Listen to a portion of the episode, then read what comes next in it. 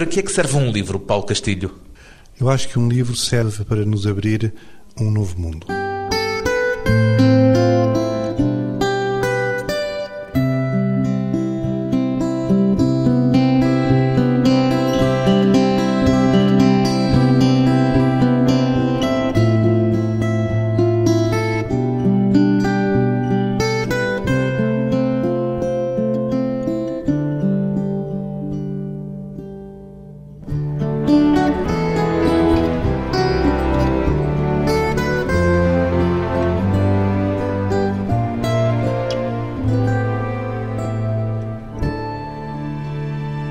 Castilho, 64 anos, diplomata e escritor. Encontra alguma afinidade entre as suas duas ocupações, a escrita e a diplomacia, Paulo Castilho?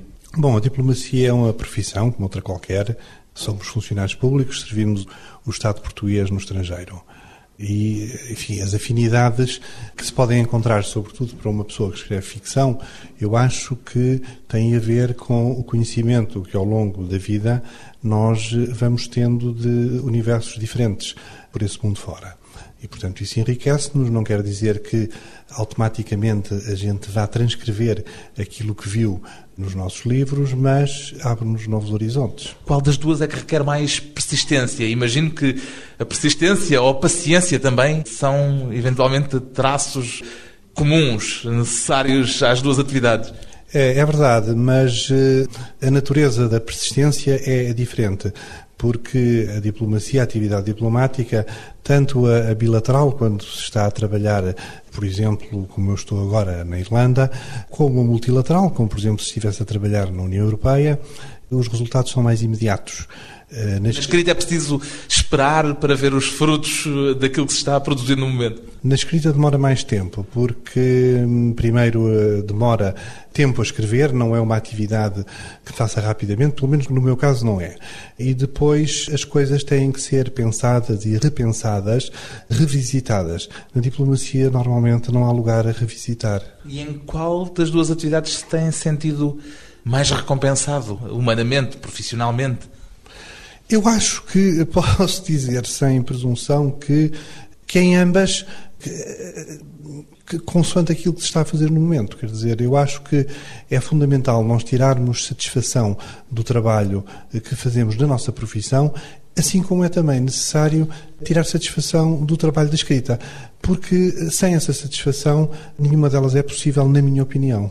Pois bem, o escritor Paulo Castilho é o autor de seis romances, o mais recente chama-se Letra e Música e surge oito anos depois do anterior.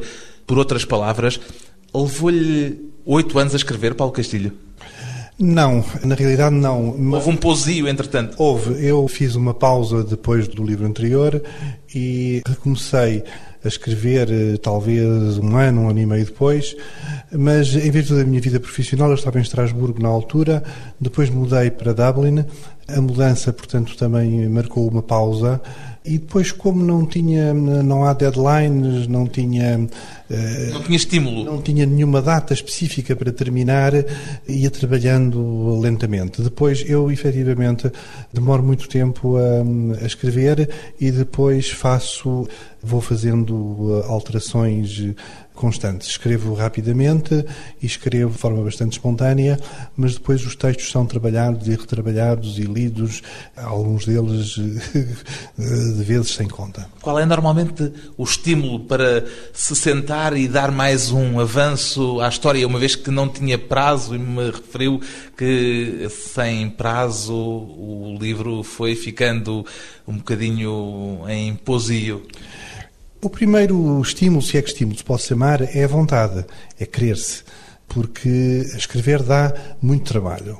É uma atividade extremamente trabalhosa e, portanto, a pessoa tem efetivamente que querer fazer aquele trabalho concreto de se sentar à mesa, ou onde quer que seja, ao computador, a escrever. Tem que ter vontade de o fazer. A outra coisa, para mim, é que preciso de, também de, de, ter na minha cabeça um caminho, saber qual é o caminho que. E esse caminho a gente tem que o pensar, eu penso fora da escrita, não quando estou a escrever. Eh, não é daqueles autores que dizem que encontram no processo da escrita o próprio rumo daquilo que estão a escrever? De certo modo também, eh, mas eh, preciso de ter, preciso de saber quando me sento o que é que vou fazer. Depois, o que é que efetivamente acontece quando começo a escrever já é outra história. Porque nessa altura, de facto, às vezes sucede que, quando começo a escrever, muitas vezes mesmo sucede que surgem coisas novas. Mas preciso ter um ponto de partida. Preciso de ter na minha cabeça uma ideia de qual é o rumo da história que estou a seguir, do que são os personagens de que eu estou a falar. Letra e Música é um romance em que algumas das características dos seus livros anteriores voltam a estar presentes de forma marcante. A questão geracional, a cultura norte-americana, a narração na primeira pessoa. Diria que estas são características que já fazem parte do seu estilo pessoal. Eh, sim, essas coisas que apontou, nomeadamente a narração na primeira pessoa, estão em todos os meus livros. No fundo, foi o sistema que eu, enfim, criei para mim próprio para hum, resolver o problema do autor que sabe tudo. E, portanto, é como eu queria evitar essa figura do autor que sabe tudo, não é? Que vê a história de fora, tenho sempre narradores que são eles próprios a história, que estão dentro da história. E como isso por vezes torna a narrativa um bocadinho difícil, acabo por recorrer ao processo de haver mais do que um narrador. Depois há uma vez mais a questão geracional. Aceita que se diga deste romance que é mais uma tentativa de inventário, necessariamente parcial, dos anos 60 Pois existe esse aspecto, mas eu diria que neste romance é mais um pretexto para colocar a história porque eu, na realidade, enfim, tentei eh, criar personagens que, enfim, que espero que possam ter uma repercussão para além da sua geração. De resto, a história de alguma forma põe em confronto duas gerações, uma rapariga mais a tia dela, portanto, gerações sucessivas que acabam por ter algo em comum, apesar dessa diferença de gerações, de cerca de 25 anos. No fundo, trata-se de uma investigação para compor o retrato de uma cantora dos anos 60. É esse o fio narrativo que persegue? É, portanto, a história baseia-se nos diários que foram encontrados de uma rapariga que, aos 18 anos, deixou Portugal, foi viver para a Inglaterra, integrou-se num grupo pop da altura. Os Rainmakers. The Rainmakers, exatamente. Teve algum sucesso, mas depois teve também um percurso em que evoluiu para uma música um pouco mais eh, séria, digamos assim, para os blues, e passa a viver nos Estados Unidos, onde prossegue essa carreira pensou em alguma personagem real, em alguma figura real do mundo da música para criar esta figura de Mónica Mendes, essa portuguesa que consegue a fama nos Estados Unidos? Não, não pensei em ninguém. Que eu saiba, não existirá ninguém com este perfil, uma portuguesa com essas características. Eu... Mas não se serviu de nenhum modelo? Não, como ponto de partida, pensei numa cantora portuguesa, que é a minha prima, e que foi viver para a Inglaterra, também muito nova, e que fez parte do grupo punk chamado Raincoats eh, que é, enfim, tem o nome. Tem afinidades no nome no, do, da banda. Que usou o nome nesse grupo de Ana da Silva.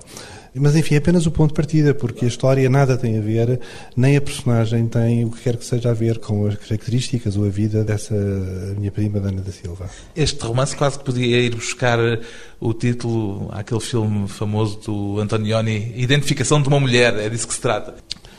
Pois, confesso que não vi esse filme. É mais pelo título do que pelo filme em si. Pois identificação. Sim, na realidade há um trabalho quase policial porque a história começa com uma personagem chamada Filipe, que de resto já eh, fez parte do meu livro anterior. Que é um bocadinho um seu alter ego, é um escritor também. Pois, é um escritor, mas enfim, é muito mais novo, é um jovem, trabalha numa editora que de alguma forma se especializou em biografias e, portanto, eh, tenta pegar nesta história com base nos diários da Mónica Mendes e ver se é possível, a partir dali, fazer uma história. E, portanto, vai lendo os diários, vai contando a história e interpretando a história à medida que lê os diários, mas depois, a certa altura, chega a um ponto em que os diários acabam e ficam de pé alguns mistérios sobre a vida da Mónica Mendes que depois ele tentará desvendar, eh, enfim, a seguir. Foi esta mulher, esta Mónica Mendes, que foi o motor da construção do livro, quer dizer, foi a figura a partir da qual uh, imaginou, construiu este romance? Eu já não lembro como é que começou, para dizer a verdade, mas posso lhe dizer que todos os meus livros iniciam da mesma maneira.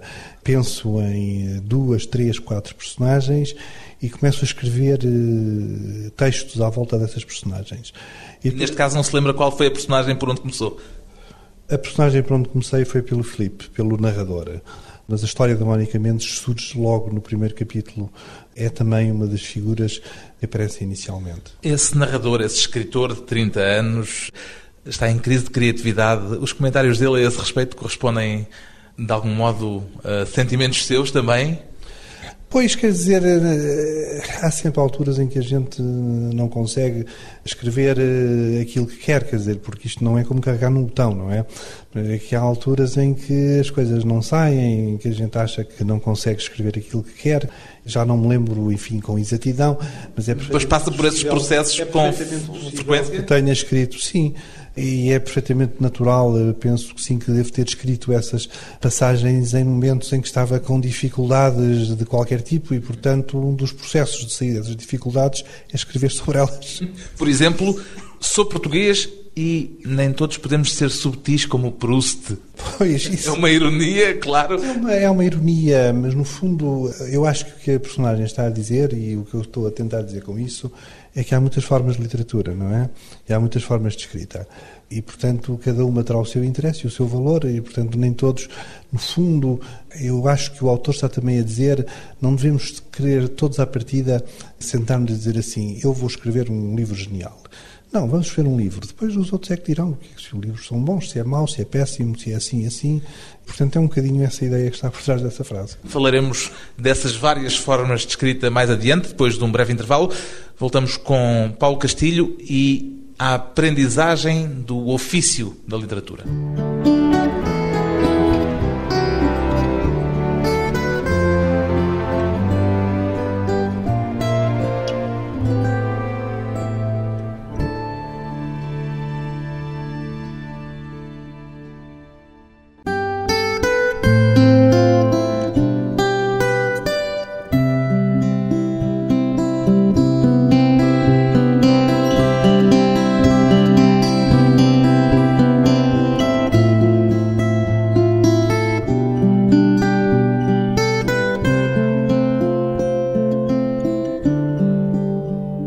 Regressa à conversa com o romancista Paulo Castilho, um escritor filho de escritores.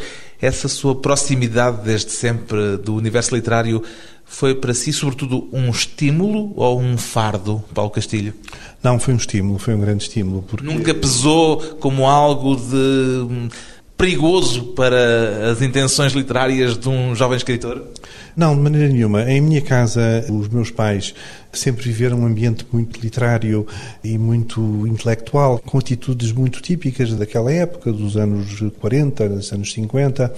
Em minha casa falava-se cotidianamente e com toda a naturalidade, falava-se de literatura, quer dizer, era uma coisa que fazia parte do dia a dia.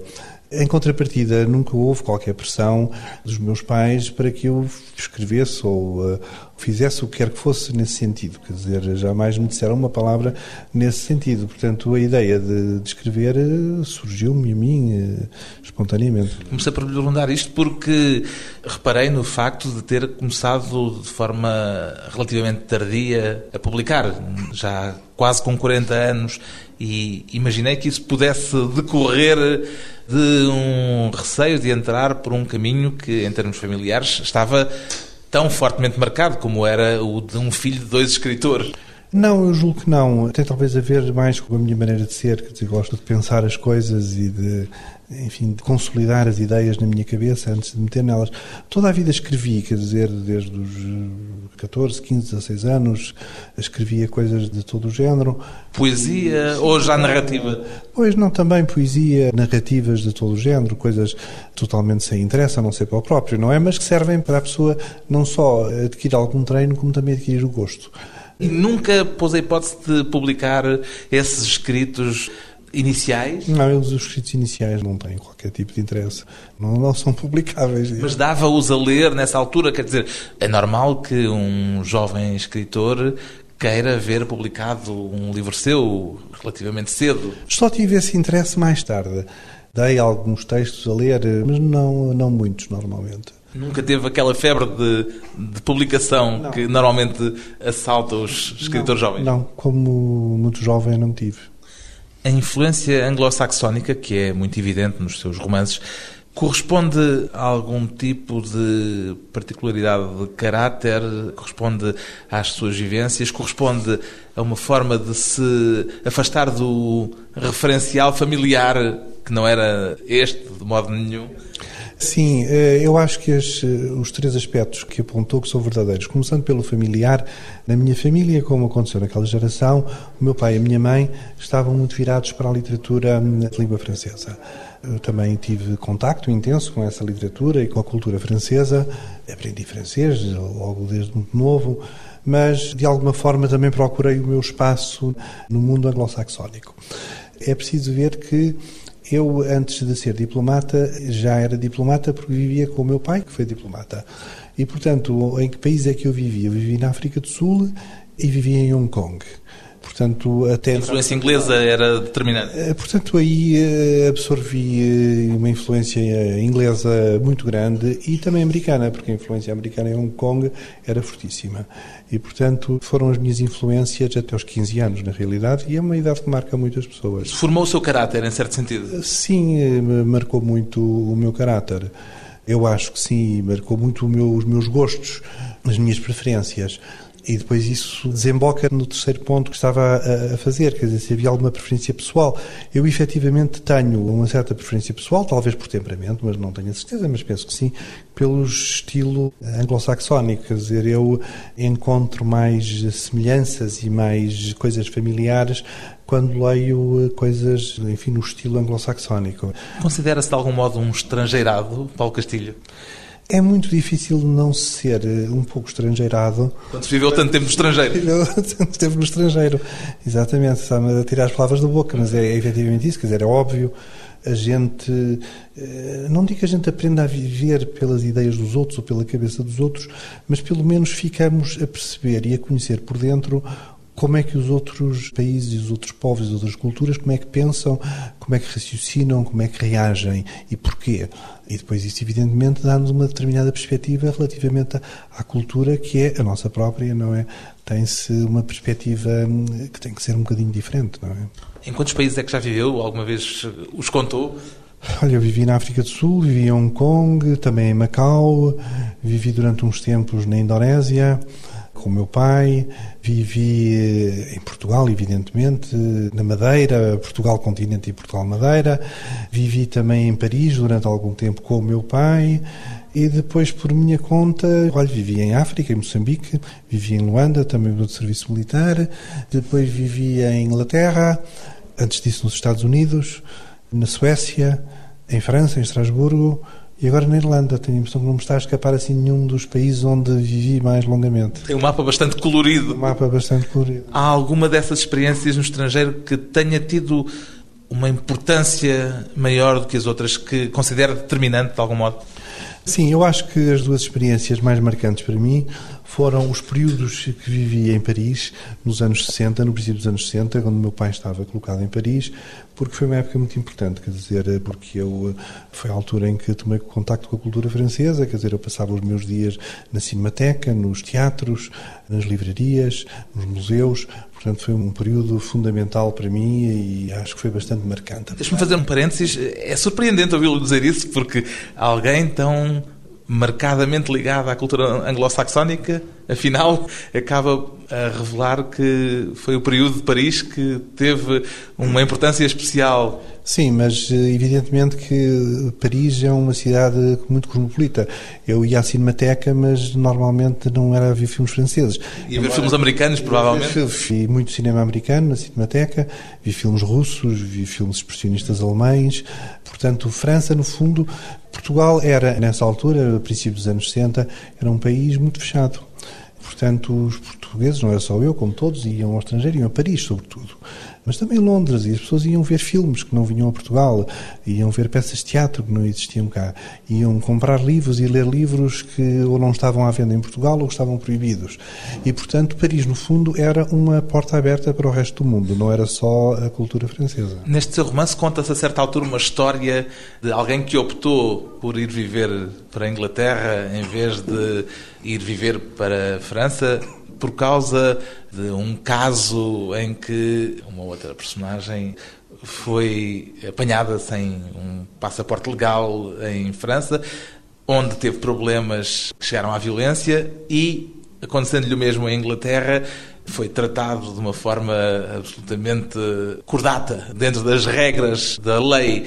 Esta história corresponde Exato, mas, a alguma. Exato, mas eu digo no fim que foi tão expulso de Inglaterra como de França. Mas a forma como foi tratado levou a que mais tarde houvesse alguém a preferir ir para a Inglaterra. Inglaterra pois. Esta história corresponde a algum facto ou é apenas uma forma de fazer um ponto de a comparação? História, a história está um bocadinho caricaturada, mas baseia-se numa história que me contaram, que um amigo meu me contou naquele período a seguir ao 25 de Abril, quando regressaram muitos dos imigrantes políticos portugueses. Mas, enfim, está, está um bocadinho composta, claro. Mas há essa comparação implícita de que a lei é tão exigente em Inglaterra como em França, embora seja aplicada de uma forma bastante mais correta em Inglaterra do que em França. É isto que ela diz. Pois, pelo menos nessa altura, quer dizer, não sei como é que as coisas se passam agora. Não quero pôr o diplomata em, em sarilhos, evidentemente. Não, não, mas como lhe digo, foi uma, uma história que me contaram, que reproduzia ali. Viveu uma fase de contracultura nos anos 60? Não, nunca pertencia a qualquer tipo de contracultura, porque é, é preciso ver o seguinte: nós, em Portugal, nos anos 60, havia uma situação política muito específica que se conhece. E depois havia também um movimento de oposição que se manifestava em todas as áreas, desde os estudantes à cultura à política e, portanto, participei de forma ativa sempre na atividade estudantil. Na Presidente da Associação de Estudantes de Direito? Fui Presidente da Associação Académica da Faculdade de Direito de Lisboa e participei na atividade académica durante todo o meu curso, mas nunca considerei que isso fosse contra a cultura, quer dizer, a realidade nós fazíamos era tentar eh, defender e impor os valores da verdadeira cultura, quer dizer, que eram reprimidos pelo regime anterior. Não é? Num dos seus livros, creio que no Fora de Horas, Há uma personagem que cita a certa altura uma frase em que se diz que a geração de 60, não tendo conseguido mudar o mundo, optou por comprá-lo. Parece-lhe um retrato justo daquilo que se passou com a sua geração? Pois, há uma, há uma certa ironia nessa frase, evidentemente, e como todas as frases irónicas, procuram um efeito e, portanto, sai um bocadinho da verdade. Eu acho mas que... sai da verdade indo pelo caminho correto? Sim, sai, sai da verdade, mas tocando numa coisa que, que tem alguma realidade, não é totalmente arbitrária. Porque isso, evidentemente, também aconteceu e é natural que aconteça. Mas é, o, o movimento dos anos 60 acabou por ter uma influência importante na sociedade futura e deixou marcas importantes. E essas marcas muitas vezes não são aquelas que as pessoas que, que, as, que as estavam a tentar lançar, não, não eram as marcas que as pessoas pretendiam, como todos os, os movimentos enfim, revolucionários ou para-revolucionários acabam por fugir do controlo dos seus autores. Qual diria que foram as marcas mais perenes desse período que se tornou, de certa forma, mítico? Eu diria o seguinte: se pensarmos, por nos anos 50, os anos 50, evidentemente, em Portugal, tínhamos uma situação política específica, tínhamos um regime autoritário. Mas mesmo no resto da Europa e nos Estados Unidos, onde havia já regimes democráticos, apesar de tudo, os anos 50 eram um período eh, bastante repressivo em termos de moral de todo o tipo, de comportamento e de moral sexual. E, no fundo, os anos 60 trouxeram essa libertação. É com os anos 60 que as pessoas se libertam dessa moral constrangedora dos anos 50. Em Portugal, a libertação foi mais longe porque foi também uma libertação política a partir de 74. E, portanto, eu acho que esse, para mim, se me pergunta, é a principal legado dos anos 60. Pode-se, evidentemente, dizer que depois alguns dos resultados concretos dessa libertação ou aquilo que foi feito com essa liberdade pode nem sempre ter sido o melhor. Mas, enfim, se quisermos ser filosóficos, podemos dizer que é a natureza humana, é assim, quer dizer, e portanto também não, não temos que nos surpreender. Marcas dos anos 60 que continuaram até hoje. Depois de mais uma curta pausa, regressamos com Paulo Castilho, letra e música.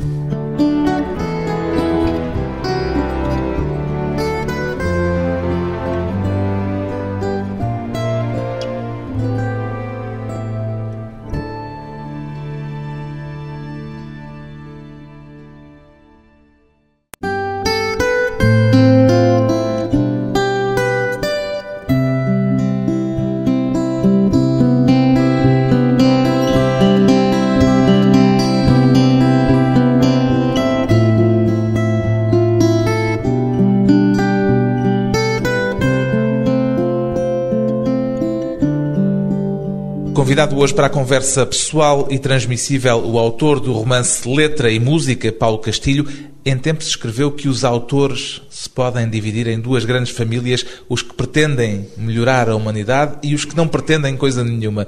Ainda continua a fazer hoje esta distinção, Paulo Castilho? Sim, eu acho que essa distinção tenho sempre implícita na minha cabeça. E continua a pertencer, claro, àqueles que não pretendem mudar coisa nenhuma. Que não pretendem, exatamente. Se bem que hum, eu acho que era uma recomendação que estava talvez mais ligada a uma prática literária que já não está tão na moda atualmente. A chamada literatura engagé. Engagé. E, portanto, hoje em dia talvez tenha menos razão de ser uma frase desse tipo. Alguma vez teve a tentação de renegar essa sua família literária? Quer dizer, alguma vez teve tentações de literatura engagé, mesmo no período em que ainda não publicava? Não, jamais. Nunca tive. Acho que, para mim, sempre foi fundamental quando se está a escrever, não se estar a tentar demonstrar uma tese. Quer dizer, eu acho que, para mim, isso destrói completamente a qualidade de uma obra à partida. E acho que todas as obras que se agarram a teses demasiado evidentes caem numa falta de um mínimo de subtileza que eu acho totalmente negativo. Quer dizer, e acho mesmo contraproducente, quer dizer, porque no fundo é um tipo de literatura que eh, se calhar vai persuadir eh, os que já estão convertidos e dificilmente poderá persuadir eh, os que não estão. Desde o seu primeiro romance, que foi apontada na sua escrita uma grande distância, há pouco já falámos vagamente neste aspecto uma certa distância em relação à tradição literária portuguesa. Foi algo de deliberado, de consciente? Não, não há nenhuma espécie de deliberação. Eu escrevo como me sai. Portanto, não tenho nenhum intuito de me opor eh, a quem quer que seja ou ao que quer que seja. Não foi uma forma de rejeição? Não, não, de maneira nenhuma. Não é de maneira nenhuma forma de rejeição. Nem pretendo demarcar-me ou ser diferente. É assim que as coisas me saem. Do meu ponto de vista, é assim que, devo e que posso escrever. E isso corresponde a um gosto literário também enquanto leitor? Sim, até certo ponto. Evidentemente sou perfeitamente capaz de apreciar livros escritos em estilos completamente diferentes, não é? Mas aqueles que lhe dão maior satisfação literária são os que estão mais próximos desse modelo? Sim, posso, posso dizer que sim, quer dizer que efetivamente que esse modelo é o que eu prefiro, quer dizer, uma linguagem simples, sem excessivos ornamentos, com uma maneira de aproximar a realidade enfim, muito direta e enfim, simples. Ainda continua a achar que faltam na literatura portuguesa retratos, sobretudo retratos da vida urbana, como dizia há uns 10 ou 15 anos atrás? Bom, eu eh, não gosto muito de falar da literatura portuguesa porque hum, eu vivo no estrangeiro há muitos anos enfim, no fundo tenho acesso, ou também tenho acesso aos livros portugueses, mas a verdade é que a gente acaba por ser atraído pelas coisas que estão ao pé de nós e, portanto, eu nestes anos em que estive fora, acabei por me dedicar mais a outras literaturas. E, portanto, tem perdido o contacto pois, com estou, as coisas portuguesas? Não estou muito em contacto com a literatura portuguesa atual. Enfim, agora irei regressar a Portugal em breve e, portanto, poderei corrigir esta deficiência mas eh, eu imagino que, por alguma coisa que tenho lido e tenho ouvido falar, eu imagino que, apesar de tudo, essa característica mudou um pouco. A literatura portuguesa era muito rural também, porque tinha a ver com a sociedade em que vivíamos, não é? As coisas mudaram muito nestes últimos 30 anos e eu acho que também esse aspecto está um bocadinho mudado. E a outra característica que lhe apontava o ser, eh, por vezes, demasiado intelectualizada, parece-lhe que também se alterou de algum modo? Pois, é difícil, pelas razões que disse, é difícil responder essa pergunta, mas eh, eu diria que hoje em dia provavelmente há mais escolha do que havia há 20 ou 30 anos e, portanto, deve haver um pouco de tudo. Eh, há só uma observação que eu gostava de fazer que era o seguinte, e isto aplica-se não só à literatura portuguesa, como, na geral, a todas as literaturas, e que é uma evolução que eu acho um bocadinho infeliz que se passou nestas últimas décadas, que é de haver uma certa polarização, uma bipolarização, se quiser, entre uma literatura que é muito intelectual, que é por vezes mesmo muito académica, sobretudo nos Estados Unidos e em Inglaterra, e uma outra literatura que é muito mais popular e que é dirigida às massas. Eu acho que é um fenómeno negativo porque, no fundo. Há um fosso que se está a cavar? Eu acho que sim, francamente, acho que há. O problema disto é que depois temos 99% das pessoas a ler livros que são considerados, entre aspas, de qualidade menor e uma elite, talvez 1% ou 2% ou 5% de pessoas a ler os chamados grandes livros. E eu acho isto negativo. Esse é um diagnóstico que faz a nível internacional, não especificamente em relação à realidade portuguesa? Não, até talvez o fizesse mais relativamente à realidade inglesa e americana.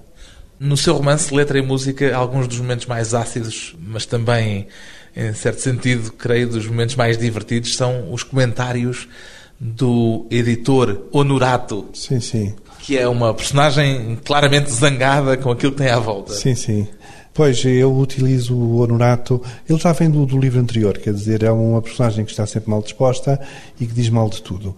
E, portanto, pega em pequenas coisas ou até em coisas mais importantes para fazer umas arengas contra o estado em que está o país, as coisas que aqui se passam e que não se deviam passar, contra a juventude, etc. Diz ele, por exemplo, que o drama deste país é que só tem génios. Uhum, Ironicamente, subscreve esta pecha nacional para a genialidade excessiva? Sim, quer dizer, eu acho que há em certos, pelo menos em certos sectores, estas coisas não são universais, mas há, uma, há, há por vezes uma certa tendência toda a gente querer fazer coisas geniais. E, no fundo, tem um bocadinho a ver com a nossa maneira de ser. Quer dizer, o que deveria contar mais, na minha opinião, era o trabalho. Quer dizer, as coisas dão muito trabalho. E, portanto, é preciso trabalhar afincadamente, com muito trabalho. Depois, se são geniais ou não, vê-se no fim. E vê-se mais tarde. E os outros é que dizem. Mas não é legítimo um escritor ter uma ambição, uma ambição no sentido positivo, de fazer obras que marquem Sim, sim, quer dizer, é absolutamente legítimo, mas é uma questão de atitude, quer dizer, se a pessoa. Eu acho que o único ponto de partida legítimo e correto é o ponto de partida do trabalho. E esse ponto, no fundo, é o que eu estou a fazer quando falo nisso dos génios, porque falo depois também de outras coisas, da, da eficiência dos alemães, etc. Quer dizer, e é esse ponto que eu estou a fazer. As coisas dão trabalho, é preciso trabalhar. Suor. É o suor e a inspiração. Aí é muito bom haver inspiração, mas a inspiração sem muito suor não produz. E vê em Portugal excesso de tentativas de inspiração e falta de suor? Bem, depende, quer dizer, não quereria generalizar. Se calhar para poetas, para poesia, a inspiração é uma coisa mais imediata. Se calhar para quem está a escrever um romance, a componente do suor é é mais importante? Não sei, mas eu não sou poeta, de maneira que também não sei. Isto, imagino que não será um diagnóstico exclusivamente literário, quer dizer, vai para além da literatura essa observação? Eu acho que sim, quer dizer, que há uma certa. tem um bocadinho a ver com o nosso temperamento. Temos tendência a ser, a ser improvisadores, a ser inspirados, a ter ideias rápidas e interessantes e depois talvez não sejamos tão bons ou tão consistentes depois na execução dessas ideias geniais que a gente tem, porque depois já não é tão interessante, nem tão agradável o, imenso trabalho pelas quais as coisas têm que passar. É? Também constatou isso quando esteve próximo do mundo da política? Bom, eu não estive propriamente próximo do mundo da política. Não sei Foi duas vezes chefe de gabinete Sim. de um ministro. Mas há muitos anos o contexto era completamente diferente. Quer dizer, eu no fundo deixei de ser chefe de gabinete em 1980, portanto, no fim do PREC, não há comparação possível com o que se passava na altura e com o que se procurava e que se exigia na altura. Não se pode comparar com a situação atual. O que é que essa experiência lhe ensinou? Essa experiência foi, sobretudo, uma experiência extraordinariamente interessante porque eu, no fundo, passei aquele período todo do PREC desde 74 até 80, trabalhando num gabinete de ministro por quem eu tive o maior apreço e que já, já faleceu, infelizmente, que foi o professor Jorge Campinos, que era um homem de uma qualidade excepcional, qualidade humana e política, e com quem aprendi muito. E, no fundo, isso permitiu-me estar sempre muito próximo do processo político ao qual pude assistir. Foi uma experiência extremamente interessante. Alguma vez pôs a hipótese de escrever sobre essa experiência? Porque imagino que, nesse período tão fervilhante, presenciou, conheceu, esteve perto de histórias que provavelmente terão até interesse público. Pois é possível, ainda não decidi o que, o que é que vou escrever no futuro completamente. É possível, quer dizer, não ponho de parte essa hipótese, mas não tenho nenhum projeto concreto neste momento. Mas há episódios que poderiam ter interesse público? Pois já há sempre episódios, mas sabe, a gente quando escreve ficção, mesmo quando começa a pensar num episódio que se passou na realidade, depois à medida que eu vou contando ele vai se transformando e depois já não é o mesmo. É normalmente o que acaba por me acontecer quando escrevo ficção. E se não for na ficção? Ainda não decidi se vou alguma vez escrever alguma coisa que não seja de ficção, uma decisão que ainda não tomei. E porquê? Depende de quê? Eu acho que depende basicamente de eu chegar à conclusão, eu preciso de perceber se no fundo aquilo que eu possa ter para contar tem algum interesse ou não. O escritor do seu livro tem a certa altura este desabafo, o tal Felipe, que é uma das personagens e um dos narradores. Tenho de escrever, seja o que for, para provar a mim mesmo, etc. Também lhe acontece passar por este estado de espírito? Bom, isso eh, era uma técnica que eu usava mais antigamente, quer dizer, mesmo que não tivesse, que não soubesse que aqui ia escrever, punha-me a escrever para ganhar balanço, digamos assim. Hoje em dia sucede-me menos, quer dizer, quando não sei sobre o que vou escrever, normalmente não escrevo. Espero pelo dia seguinte, espero até ter uma ideia. Mas a frase que eu queria sublinhar aqui é para provar a mim mesmo. Ah. Uh... O que é que já conseguiu provar a si próprio escrevendo, Paulo Castilho? Sobre a escrita, não sei, quer dizer, eu acho que nunca pensei que estivesse a provar nada e muito menos a mim mesmo. Não sei, quer dizer, eu acho que talvez se possa dizer que no fundo, ao fim de seis livros, a conclusão é a seguinte, quer dizer, eu se quiser escrever, se quiser mesmo escrever, sou capaz de escrever, escrevo. Depois, a qualidade daquilo que sai é que já é outra história. Se a pessoa não estiver num momento bom, depois, quando vai ler aquilo que escreveu, embora tenha conseguido provar a si próprio que foi capaz de escrever, chega à conclusão que se calhar não tinha valido a pena escrever aquilo. Um escritor que já não tem nada para provar a si próprio, mas que quer sempre escrever o melhor possível? Não, mas a provar tem, quer dizer, ah, tem? Sentido, num sentido mais, mais amplo, é evidente que tem que provar a si próprio que quando chega, sobretudo quando chega ao fim do livro, tem que pensar isto, o que aqui está, será que isto tem algum interesse? Será que alguém vai querer ler isto? Será que vale a pena publicar esta coisa? Isso é uma pergunta que a pessoa tem sempre que fazer, não é? Um escritor com dúvidas, como aliás todos os autores as terão. Paulo Castilho é o autor de Letra e Música, edição Oceanos.